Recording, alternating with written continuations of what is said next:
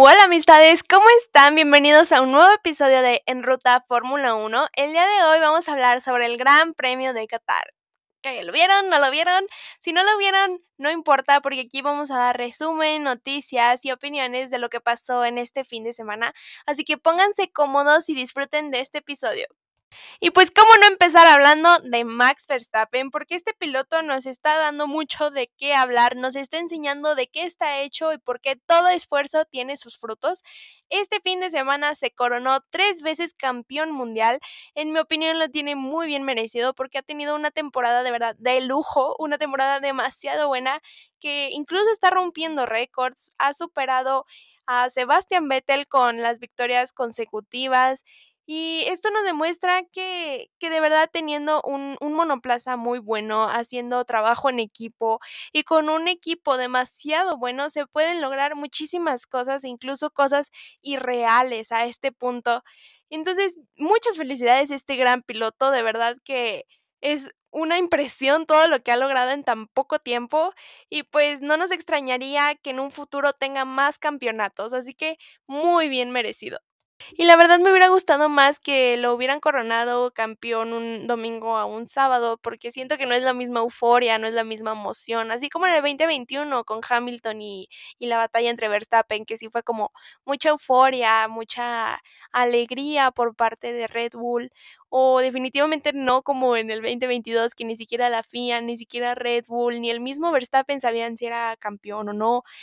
Y pues esperemos que vengan más para Max. Por otro lado, tenemos a McLaren, que podría decir que eh, fue de los mejores equipos este fin de semana. Se lucieron, la verdad, porque desde viernes a domingo demostraron que ahí están para ganar, que tienen hambre de ganar ya que por un lado tenemos a Piastri, que wow, qué gran piloto, que pues desde la clasificación demostró velocidad y pues no se diga en la sprint se llevó primer lugar y me atrevo a decir que incluso podría ganar rookie del año, porque vaya piloto, cómo se defendió, la verdad, a pesar de todos los safety cars, demostró que Max Verstappen no es amenaza para él, así que muy buen trabajo del equipo y claro de los pilotos.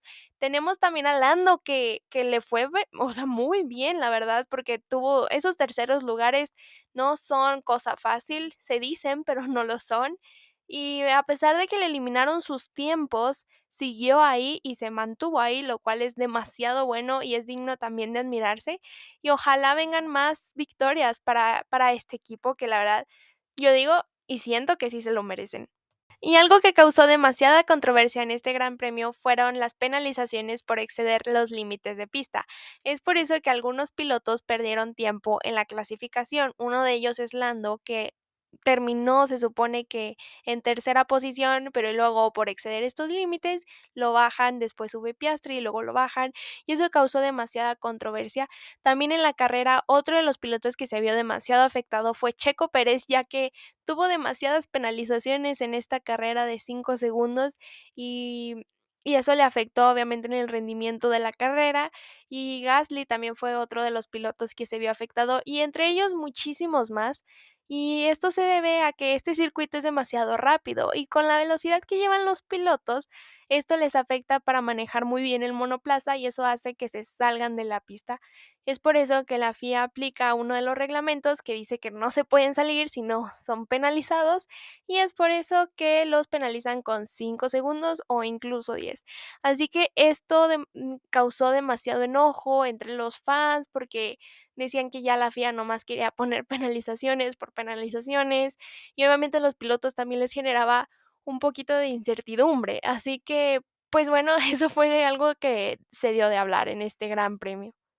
Y bueno, amistades, esto fue lo más relevante del Gran Premio de Qatar. Ya el Gran Premio que sigue es el de Estados Unidos este 22 de octubre, así que los latinos agradecemos que no tenemos que madrugar ni desvelarnos.